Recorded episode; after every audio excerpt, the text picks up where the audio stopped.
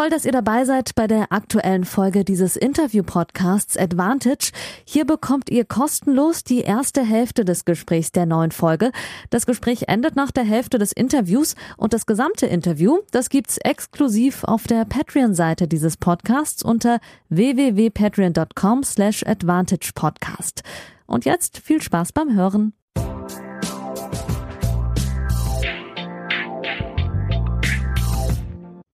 Hallo, liebe Advantage-Hörerinnen und liebe Patreons. Schön, dass ihr eingeschaltet habt. Gleich gibt es Folge 103 mit Carolina Kuhl, eine, eines der größten deutschen Nachwuchstalente, die ähm, vor ein paar Wochen in Treusdorf ihr größtes ITF-Damenturnier gewonnen hat, mit gerade mal 18 Jahren, aus dem Nichts mehrere tausend und hundert Plätze gut gemacht hat, jetzt knapp ähm, noch überhalb der 500 steht, nächste Woche wahrscheinlich schon äh, unter den Top 500 der Weltrangliste steht bei den Damen. Und äh, wir haben eine Stunde gesprochen über die Transition äh, zum Profi äh, von einem guten Junior. Ähm, ja, ihr kennt das, es waren schon mehrere Juniorinnen zu Gast. Ähm, super angenehm, noch ein bisschen nervös am Anfang, aber äh, super angenehm und fokussiert ähm, wirkt sie. Bin sehr gespannt, wie da der Weg weitergeht. Möchte kurz noch darauf hinweisen, ähm, sorry erstmal, dass es letzte Woche kein Interview gab und danke, dass keiner der mehr als 50 Patreons ähm, gekündigt hat. Ähm, Carolina hatte Abi und dann noch Abi-Feier und Turnieranreisen, sodass es eigentlich für letzte Woche geplant war und ich keinen kurzfristigen Ersatz bekommen habe. Deswegen geht es erst am heutigen Montag für Patreons online und dann zwei Tage später ähm, auf Patreon online unter www patreon.com slash advantage podcast, wo ihr diesen Podcast für fünf Euro im Monat unterstützen könnt und dann jede Woche zuerst und in ganzer Länge die Folge kommt, bekommt und äh, ab sieben Euro könnt ihr auch eigene Fragen stellen. Ähm, und es gibt auch noch andere Pledges, zum Beispiel zwei Euro, da gibt's die erste Folge im Monat. Genau. Und äh, zusätzlich möchte ich euch noch darauf hinweisen, dass ebenfalls am heutigen Montag, aber später noch eine Sonderfolge äh, online geht. Also haben wir praktisch ähm, die fehlende Folge von letzter Woche kompensiert. Und zwar aus Hamburg von den European Open vom Pressegespräch mit Alexander Zverev.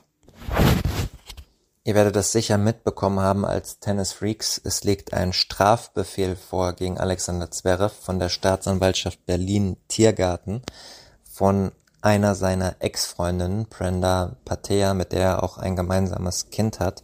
Da geht es um mutmaßliche Körperverletzung.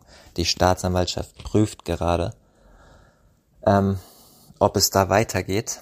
Und ähm, ja, mehrere Medien haben das bestätigt. Also die Staatsanwaltschaft hat bestätigt, dass da Ermittlungen laufen. Und äh, eine sehr unschöne Sache. Und heute war ähm, der erste öffentliche Termin äh, in Deutschland, ein Pressetermin bei den Hamburg European Open bei dem ich nicht vor Ort war. Ich hatte die Deadline verpasst. Am, vor einiger Zeit, vor ein paar Tagen für Medienakkreditierung. Bin es aber eigentlich auch von Hamburg und von den deutschen Turnieren gewöhnt, kurzfristig eine Akkreditierung noch zu bekommen. Gerade auch, weil ich ja ITWA-Member bin, also der International Tennis Writers Association. Ähm, die wurde aber abgelehnt. Ich weiß von noch mindestens einem weiteren Kollegen, der für nationale Medien schreibt, der ähm, ebenfalls keine kurzfristige Akkreditierung ähm, bekam. Ich lasse das einfach mal so stehen. Mir wurde gesagt, dass sich mehr als 90 Medien akkreditiert haben. Ähm, aus den letzten Jahren weiß ich aber, dass ähm, da auch viel los war und ich immer noch kurzfristig auch eine Akkreditierung bekommen habe. Ähm, ja, das lassen wir einfach mal so stehen. Aber ich weiß mir ja zu helfen. Ich werde also nicht in Hamburg sein ähm, diese Woche, aber habe mir ähm, einen Kollegen eingeladen vom Hamburger Abendblatt, der ähm, ganz lange schon auch über Tennis berichtet, immer bei den Hamburger Turnier am Roten Baum ist und auch schon von Wimbledon berichtet hat, der beim Pressegespräch dabei war und mir aus erster Hand berichten wird für euch, was dabei rausgekommen ist. Jetzt gibt's aber in dieser Folge erstmal das lange Interview mit Carolina Kuhl und auf der Patreon-Seite äh, und auch auf meiner Insta-Seite und auf Twitter werdet ihr natürlich informiert über die andere Folge, wenn ihr da interessiert seid. Es geht natürlich nicht nur um die Vorwürfe, sondern auch um Sport und die Vorbereitung auf das Turnier. So, jetzt aber geht's los mit der Aufnahme. Viel Spaß dabei und vielen Dank für eure Unterstützung.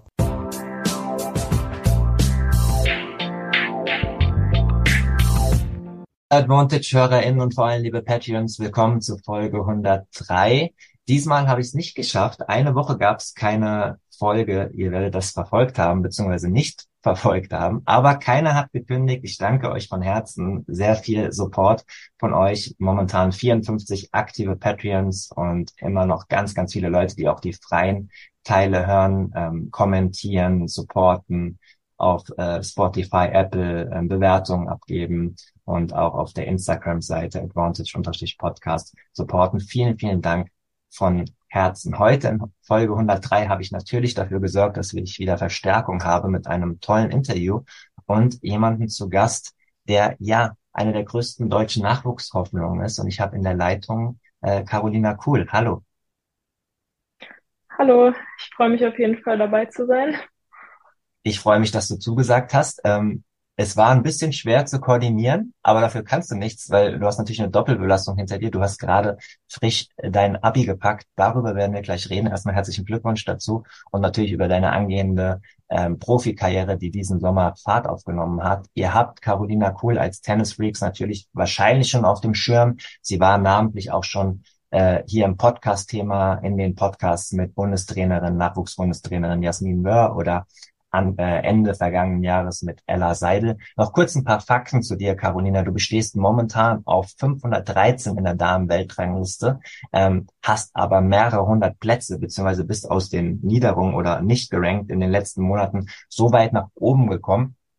Warst auch im Junioren-Ranking auf Platz 31 2022, hast bei den Juniorinnen international sieben Titel gewonnen, dieses Jahr auch noch einen, den größten in Florence, 2022 alle vier Junioren-Slams gespielt, bei den Australian Open 2022 das Viertelfinale erreicht, da habe ich dich auch einmal gesehen und am größten der Erfolg vom, von der medialen Betrachtung war sicherlich bei den Juniorinnen letzten Jahres bei den US Open der Finaleinzug zusammen mit Ella Seidel. Jetzt hast du aber richtig Fahrt aufgenommen, nachdem du 2022 in Kottingbrunn ITF-Turnier im Finale ungerankt, glaube ich, erreicht hast, dieses Jahr 2023 in ähm, Österreich ein Turnier gewonnen, in Treusdorf mit einer Wildcard ein 25.000er ITF-Turnier gewonnen und auch in Polen gewonnen, die vergangene Woche das Viertelfinale erreicht bei einem deutschen Turnier und das alles trotz Abitur, wie ich eben gerade schon angekündigt habe, was mich zu der Frage bringt, Caroline, wie, wie, wie kriegt man sowas hin? Mal schnell die mündlichen Prüfungen machen und dann wieder zu einem Profiturnier und da gewinnen. Ist das so einfach, wie es sich anhört? Ähm, ist tatsächlich nicht ganz so einfach. Ähm, die letzte Zeit war jetzt bis zu meiner letzten Prüfung schon sehr stressig. Ähm, ich hatte viel zu lernen, aber wollte natürlich auch gleichzeitig trotzdem viel trainieren und Turniere spielen. Ähm, ich finde, ich habe es eigentlich ganz gut hinbekommen. Ähm, ich bin soweit mit meinem Abi zufrieden und die letzten Turniere sind auch echt soweit ganz gut gelaufen. Also ja, ich finde es eigentlich bis jetzt ziemlich positiv gelaufen. Sehr gut. Ich habe, äh, um mich vorzubereiten, nicht nur äh, Internetrecherche betrieben, sondern auch mit ein paar ähm, Leuten äh, aus deinem Umfeld gesprochen, aus deinem erweiterten Umfeld. Stimmt es denn, dass du das Turnier in Treusdorf wirklich in der Woche vor den mündlichen Prüfungen äh, gespielt und dann auch gewonnen hast? Also es war tatsächlich nicht ganz die Woche vor den mündlichen Prüfungen. Ähm, das war bei uns zu der Zeit von den Pfingstferien, glaube ich. Mhm. Ähm, und ich hatte zwar danach noch drei oder vier normale Klausuren, die waren zwei Wochen später, aber meine mündliche Prüfung hatte ich tatsächlich erst jetzt Anfang Juli. Mhm. Sehr gut. Ähm, aber es ist trotzdem, also wir haben ja auch jüngere äh, Zuhörerinnen oder äh, ZuhörerInnen, die, die in, in deinem Alter sind. Ich erinnere mich mal an mein Abi. Da, ich war auch ein ambitionierter Sportler, aber da hatte ich während, ähm, während äh, der Prüfung ähm, genug mit mir zu tun. Ähm, wie ist das auf so einem Turnier? Ähm, denkt man während des Spiels manchmal so Gedanken ganz kurz so zum Abi oder kannst du das so komplett aus, ausblenden? Ich stelle es mir extrem schwer vor. Also während den Matches tatsächlich habe ich überhaupt gar nicht an Schule oder Abi irgendwas gedacht. Mhm. Da war ich wirklich eigentlich völlig beim Match. Wenn dann war es so, wenn dann zwischen Trainingseinheiten oder wenn ich mal auf der Anlage mir andere Matches angucken will, wollte, dann kamen so ein bisschen die schlechten Gefühle auf von, sollte ich nicht eigentlich lernen, sollte ich nicht eigentlich ins Hotel und ja, mich vorbereiten. Aber beim Match eigentlich gar nicht. Wir wollen heute natürlich über den Übergang zum, zum Profitennis äh, sprechen, der dir ähm, gerade sehr gut zu gelingen scheint. Aber wenn wir gerade beim Thema Schule sind, können wir auch mal damit einsteigen mit dieser Doppelbelastung und wie man, wie man das hinbekommt. Ich habe über dich gelesen, dass du deine fränkische Heimat ähm, verlassen hast, schon vor längerem, um an einem Privatgymnasium in Mannheim, ähm, wo man halt auch E-Learning äh, machen kann äh, von, von Turnieren aus, was natürlich für eine angehende Profispielerin essentiell ist, ähm, zu wechseln. Ähm, zunächst mal die Frage, ich weiß auch, dass zum Beispiel Alex Zverev und andere Spieler in, in Mannheim äh, auf einem äh, auf so einem Gymnasium waren. Ich nehme mal an, dass das, dass das dieselbe Schule war, oder? Ja, genau, das war dieselbe Schule. Ja, genau. Ähm, würdest du jetzt im Nachhinein sagen, jetzt wo du es beendet hast, dass das der, der, der total richtige Schritt war, dass dir das ermöglicht hat, beides auf einem hohen Level hinzubekommen? Ähm, ja, auf jeden Fall. Also nach Mannheim zu gehen. Ich bin, glaube ich, nach der, nachdem ich die achte Klasse fertig gemacht habe, bin ich nach Mannheim gegangen. Und es war also in meiner Meinung nach völlig die richtige Entscheidung, weil hier in der Schule in Bayern, das hätte ich so niemals hinbekommen. Okay, ja, das ist ja eine klare Aussage. Wir hatten ja schon mehrere Juniorinnen-Spieler äh, zu Gast. Das sind ja mehrere Faktoren, die man beachtet. Zum einen ist dieses äh, äh, natürlich, äh, wenn man weg ist, ist man weg. Und als äh, wenn du international spielst im Juniorenbereich, bist du ja ständig weg oder zu Maßnahmen in Stuttgart, Stammheim etc. Ähm, ich habe unterschiedliche Antworten von verschiedenen Spielerinnen in dem Alter bekommen. Ähm, auf deiner Heimatschule hattest du das Gefühl damals, dass das supported wurde, also nicht nur von vom Lehrerkreis, auch von den Mitschülern, oder hast du dich immer so ein bisschen auf als Einzelkämpferin auf verlorenen Posten gesehen, mit wenig Verständnis? Wie war das bei dir? Mm, von den Lehrern bin ich jetzt meistens auf nicht so viel Freude gestoßen, wenn ich mit der nächsten Schulbefreiung kam oder wenn ich halt allgemein sehr oft gefehlt habe wegen Tennis. Mhm. Da waren die meisten schon ziemlich streng und vielleicht genervt manchmal. Aber bei meinen Mitschülern war das eigentlich relativ entspannt. Also für die war das jetzt für meine Freunde kein Problem. Die waren, zwar haben sie manchmal Witze gemacht, aber das war eigentlich ganz normal und wir haben uns so trotzdem, also mit meiner Klasse sehr gut verstanden. Wenn du sagst, dass du in der achten Klasse, äh, achte Klasse hast du, glaube ich, gesagt, ähm, gewechselt bist, ähm, war das so mit, mit 13, 14, nehme ich mal an, dass du da warst, war das auch so die Zeit, wo, wo für dich spätestens klar war, du willst Tennisprofi werden oder war das sogar noch viel früher? Manche, manche äh, sagen das ja auch schon oder kommunizieren das schon mit acht, neun oder zehn. Wie war das bei dir in deiner Kindheit, in deiner Jugend? Also ich wusste es auch schon ein bisschen früher. Ich weiß nicht mehr wann genau, aber auf jeden Fall schon, als ich angefangen habe, aufs Gymnasium zu gehen, wusste ich eigentlich schon, dass ich Tennisprofi werden will. Und dann so der Schritt nach Mannheim war dann nochmal, ja, ein Schritt weiter in die Richtung. Ist dir das, äh, also ich meine, du willst das, du willst Tennisprofi werden, aber du bist noch sehr jung, dann achte Klasse, da ist man 13, 14, da schlagen wahrscheinlich mehrere Herzen auch so, so in der Brust äh, zwischen, jawohl, den nächsten Schritt gehen und, boah, da habe ich aber Respekt davor. Wie hast du das versucht für dich gut zu meistern?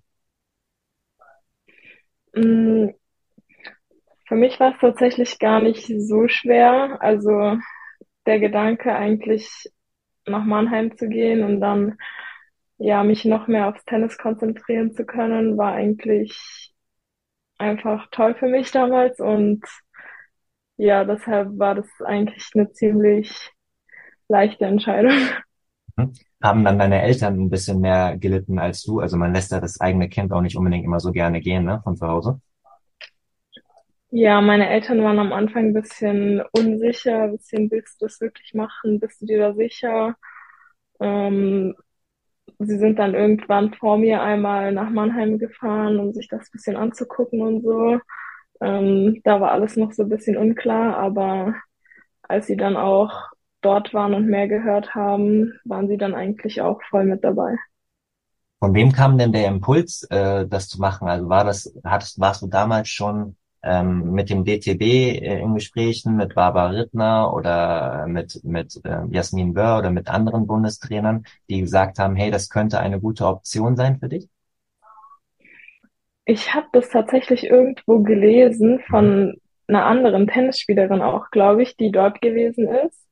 Und ich habe dann zuerst ähm, das zu meinen Eltern so ein bisschen auch als Spaß gesagt, so, ja, da könnte ich doch hingehen, das wäre doch mega cool.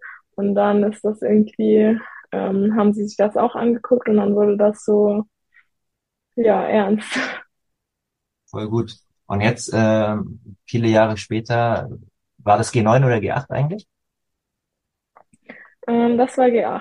Okay, also dann wahrscheinlich so fünf Jahre später hast du es hast du es gepackt. Eine Frage, die ich den anderen Juniorenspielern auch immer stelle, ist sicherlich, wenn du, ähm, und du warst ja sehr erfolgreich auch auf Juniorenebene und spielst auch gegen, oft gegen Gleichaltrige, nicht immer natürlich, aber im, in der Transition jetzt ähm, bei niedrigeren Profiturnieren, schon im Damenbereich.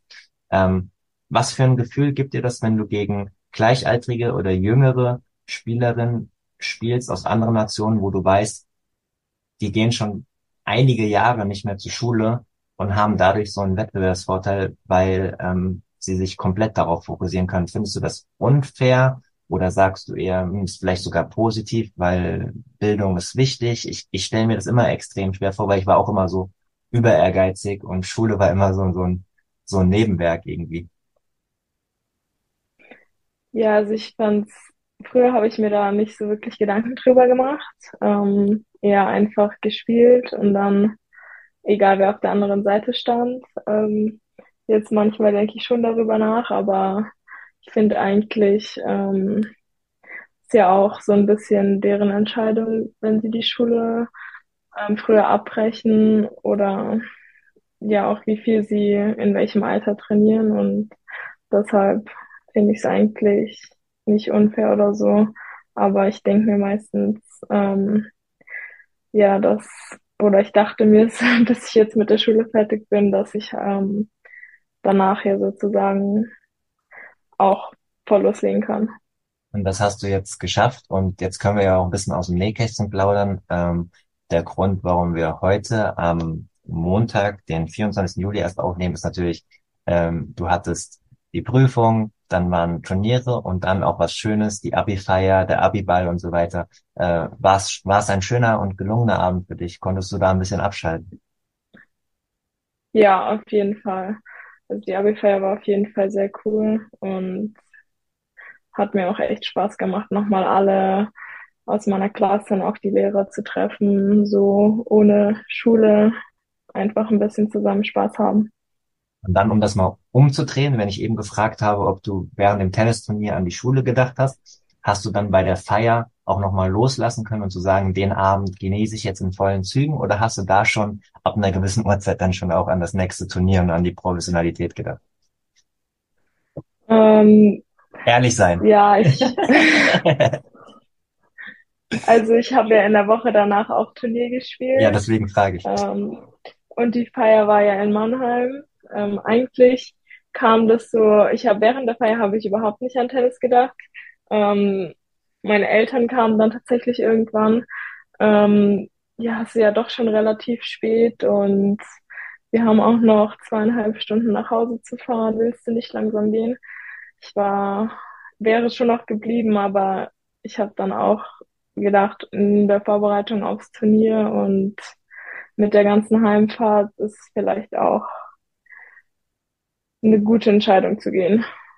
Aber das ist halt genau das Krasse, was, ähm, was die Leute, die, die dich anfeuern oder verfolgen oder später mal äh, verfolgen werden, natürlich alle nicht sehen. Ne? Also diese kleinen und großen Entbehrungen. Jetzt wird vielleicht der eine oder andere wieder sagen, der Yannick übertreibt wieder mit den Sachen, aber das sind ja genau die Dinge, die jeder ähm, angehende Spitzensportler äh, in seiner Jugend ähm, oder als Teenager für sich entscheiden muss. Und viele haben immer auf vieles verzichtet. Und wenn es nur mal noch die zwei, drei letzten schönen Stunden mit, mit, mit, mit den Mitschülern sind. Ähm, deswegen erwähne ich das auch. Ähm, wie, wie hast du das immer gemeistert, wenn du, wenn du verzichtet hast für dich, also was Feiern angeht, was, keine Ahnung, Fastfood angeht, was äh, lange ausbleiben oder Alkohol angeht? Wie, wie, wie hast du versucht, dir, ähm, dir das auszureden ähm, mit, mit der Karriere?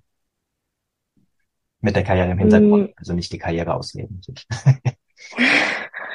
also oft habe ich mir eigentlich gedacht, ähm, dass ich das jetzt nicht unbedingt brauche in diesem Moment. Ähm, oder wenn ich gerade zum Beispiel Turnier gespielt habe und dann irgendwie richtig Lust bekommen habe, irgendwas jetzt nicht so passendes vielleicht zu essen, dann dachte ich mir, ich kann es auch immer noch nach dem Turnier essen oder ja, wenn ich mal off habe, dann kann ich das ja auch noch machen.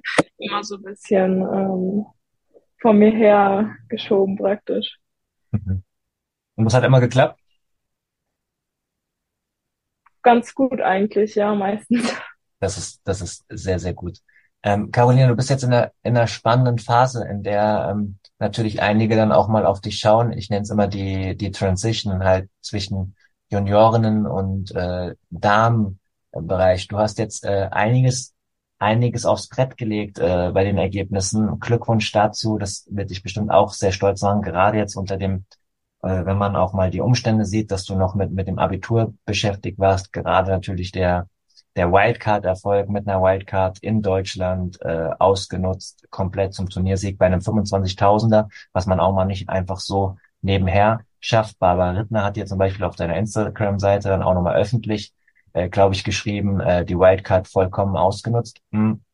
Wie, ähm, wie, wie, wie siehst du das selbst momentan? Diese Transition fällt ja vielen schwer, einigen gar nicht einige auch aus anderen Ländern, die, die, die, die sind auf der WTA-Tour jetzt schon und, und ärgern die, äh, ärgern die äh, Top-Frauen. Ähm, wie ist das für dich persönlich? Erzähl doch einfach mal ein bisschen, kannst du gerne auch mal ein bisschen ausholen, ähm, wie, wie so die Unterschiede sind zwischen Junioren und Damen, was dir leicht fällt, was dir schwer fällt.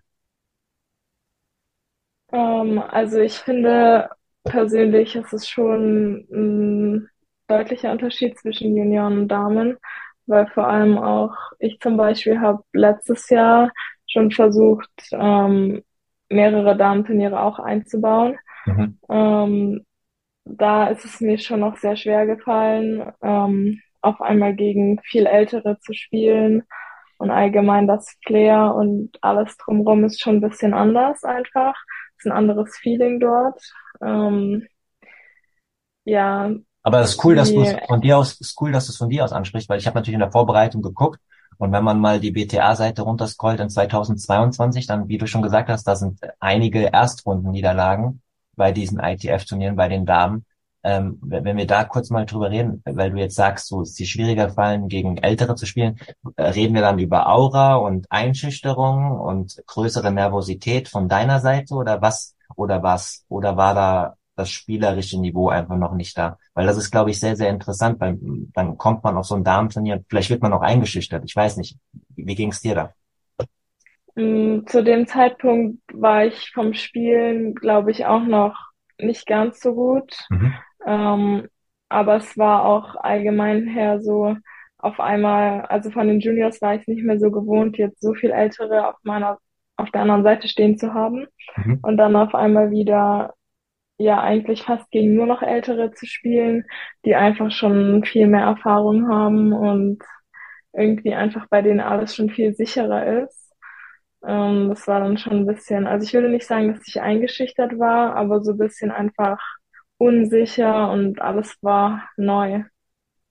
Bist du denn von den Monaten, über die wir jetzt geredet haben, 2022 bis jetzt hin zum Frühjahr, wo deine Erfolge anfingen? Ich glaube, das äh, Turnier in Portschaft, das war im, im Frühjahr, glaube ich, wenn, wenn ich jetzt richtig informiert bin, was du gewonnen hast. Zwischen diesen Monaten bist du da mit deinem Körper verletzungsfrei durchgekommen? Konntest du gut die Vorbereitung aufbauen? Ist das so die, die Präparation und der Grund, warum es jetzt auch so gut läuft? Erklär mal. Ja, also ich bin echt glücklicherweise verletzungsfrei gewesen. Ähm, ich konnte echt ähm, viel trainieren, ähm, habe gerade auch wegen dem Abi paar längere Trainingsblöcke gehabt, aber auch versucht, das trotzdem gut zu mischen mit Turnieren.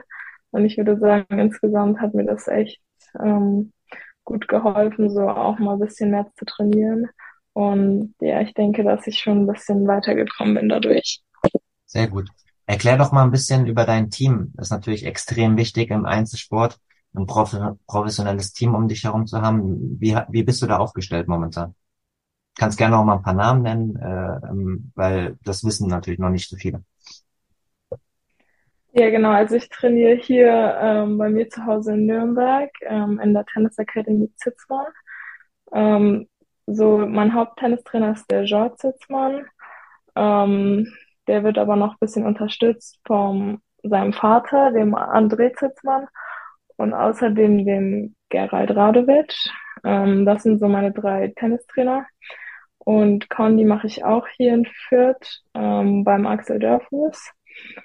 Und ja, das ist eigentlich so mein Trainerteam.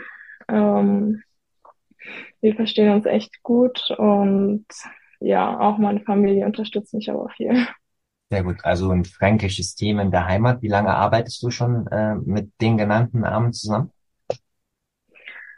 Also das war so, ähm, ich war schon eigentlich seitdem ich sehr, sehr klein bin, eigentlich seitdem ich mit Tennis so richtig angefangen habe, war ich schon beim André Zitzmann. Ähm, und dann irgendwann, als ich so 12, 13 wurde, habe ich immer mehr angefangen, auch mit George zu trainieren. Und zu dem Zeitpunkt war der Gerald noch mein Konditrainer. Also ich war eigentlich schon immer so dort, hier in Nürnberg. Ähm, dann hatte ich mal 2021 eine kurze ähm, Unterbrechung ähm, da habe ich in Ringsburg trainiert, aber ich bin jetzt seit ähm, letzten Jahr, ich glaube, Ju Juli, Ende Juni sowas war's. Ähm, das war dann auch so zu dem Zeitpunkt, wo ich dann mit Axel beim Condi angefangen habe und wieder hier nach Hause gekommen bin, sozusagen. Mhm. Wenn du Regensburg sagst, nehme ich mal an, also ohne es zu wissen, aber ich nehme mal stark an, dass das dann das Umfeld von Michael Geserer und so war. Es ist ja auch, glaube ich, wichtig, dass man mal was anderes ausprobiert.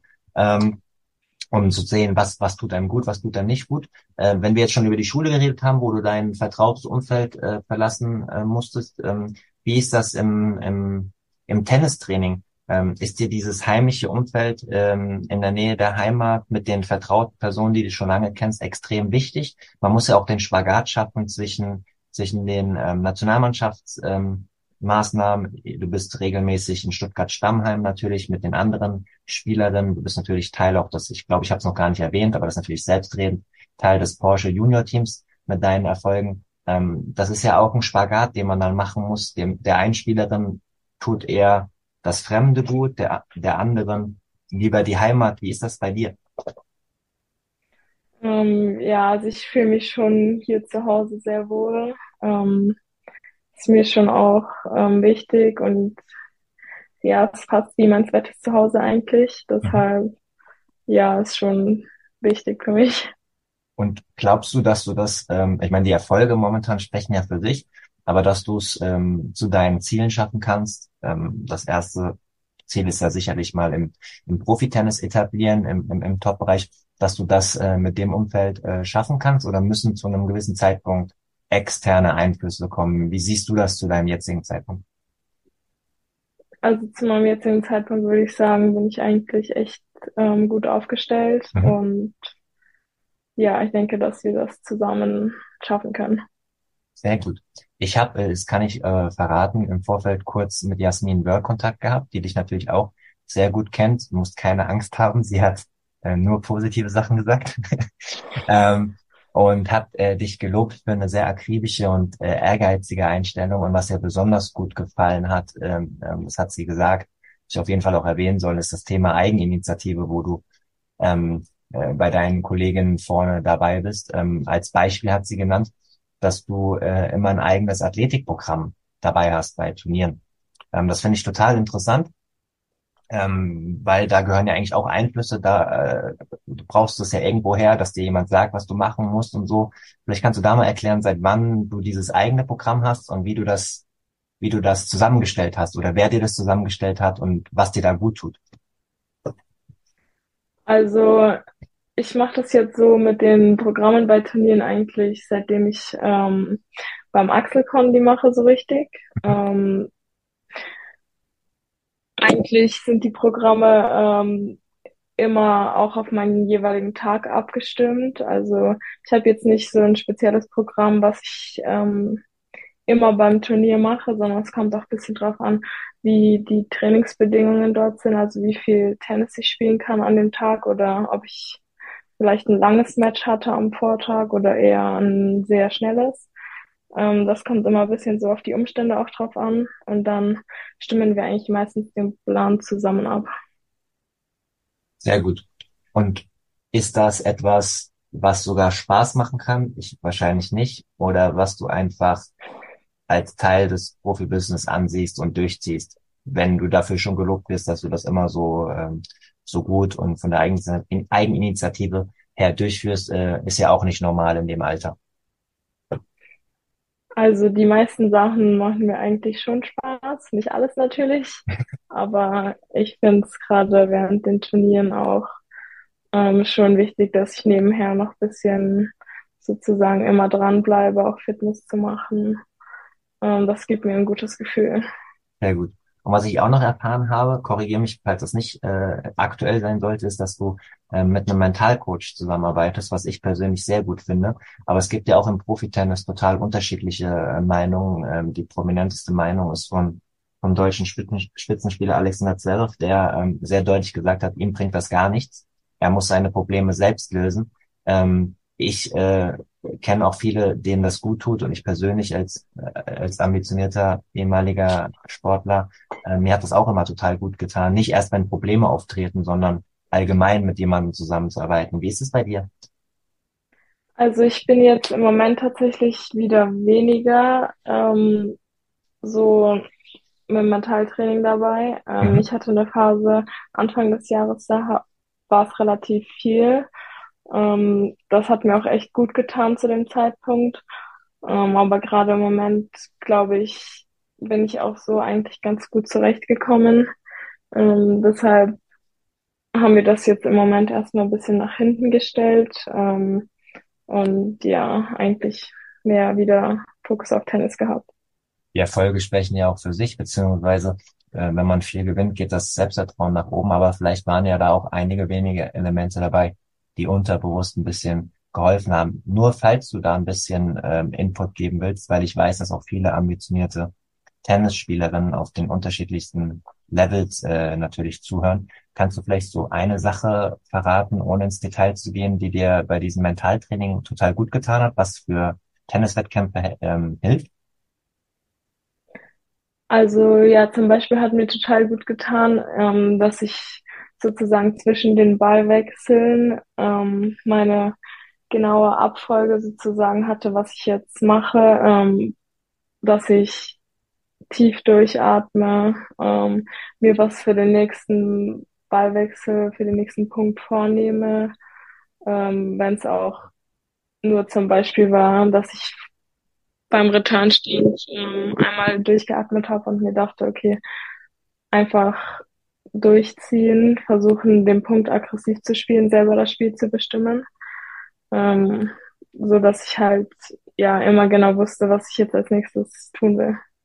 Sehr gut. Barbara Rittner hat, ähm, als du 2022 bei den Australian Open das Viertelfinale erreicht hast bei den Juniorinnen, äh, öffentlich auch äh, dich gelobt dafür, dass du in den entscheidenden Momenten äh, immer voll da bist. War das auch schon was von, von klein auf, was du geliebt hast sozusagen? Also keine Ahnung, Breakball gegen sich oder entscheidende Situation im dritten Satz, dass du äh, geliebt hast, für, für was du auch gearbeitet hast, weil manche trauen sich ja fast gar nicht in diesen Situationen, ne? Oder für die ist das dann schlimm.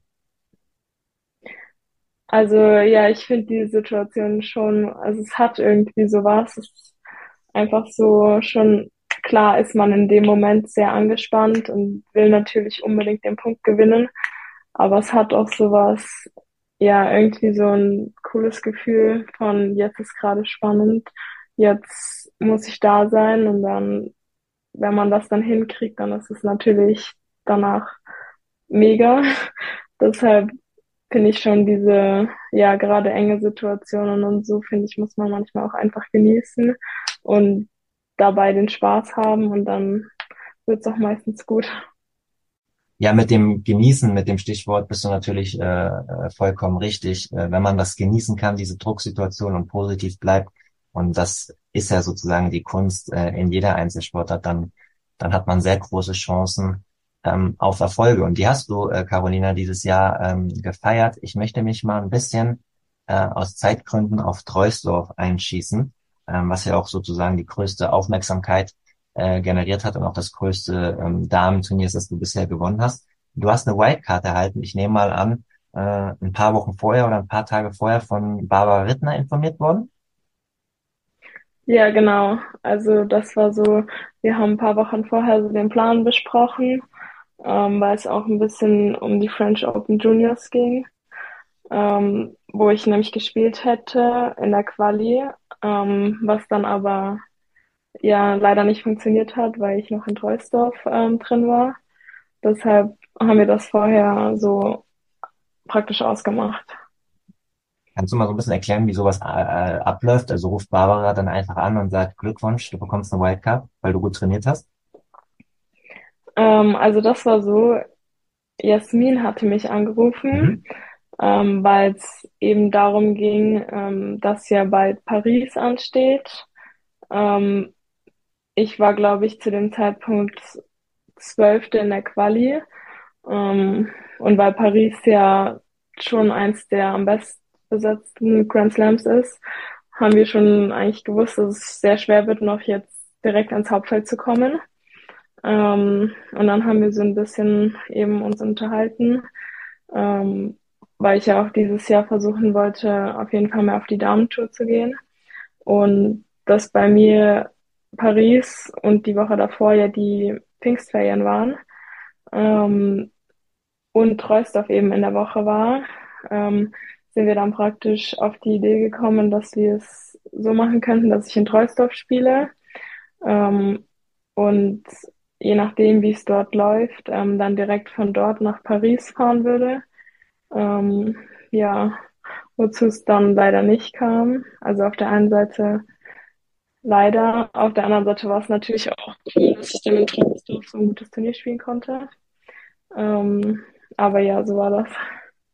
Ja, wie wichtig sind dir die Juniorinnen-Slams denn noch? Also ich stelle mir das natürlich dann auch extrem schwer vor. Ich meine, du gewinnst ein, ein riesen Damenturnier, größter Erfolg in deiner noch jungen Karriere. Und dann siehst du wahrscheinlich über, über die sozialen Medien viele deiner Kolleginnen, teilweise Freunde, mit denen du jahrelang Junioren spielst, Erfolge feiern oder Niederlagen wegstecken müssen oder Bilder vom Eiffelturm äh, beim Sightseeing und so. Weiß ich nicht. Aber ähm, wie, wie, wie ist da so diese Balance? Würdest du gerne noch Junioren-Slams spielen? Ähm, also jetzt dieses Jahr ähm, musste ich jetzt nicht so sehr. Also klar, die Grand Slams sind immer einfach mega cool, Mhm. weil man auch einfach die Großen sieht. Man kann da zuschauen und das alles erleben, wie das dazu läuft. Yes. Aber ich hatte ja Glück, dass ich 2022 schon bei allen Vieren einmal gewesen bin. Ähm, und dann 2023 auch nochmal in Australien spielen konnte. Deshalb war das dann, ähm, klar wäre es cool gewesen, ähm, aber es war jetzt nicht so schlimm. Wie schwierig war das eigentlich in New York? Ihr habt ja damals beide in der ersten Runde im Einzel verloren. Ähm, zu sagen, okay, Entschuldigung den Ausdruck, aber okay, scheiß drauf, ähm, wir rocken jetzt das Doppel. Das war der erste frei zugängliche Teil der neuen Folge. Die zweite Hälfte hört ihr exklusiv auf der Patreon-Seite www.patreon.com slash advantage podcast.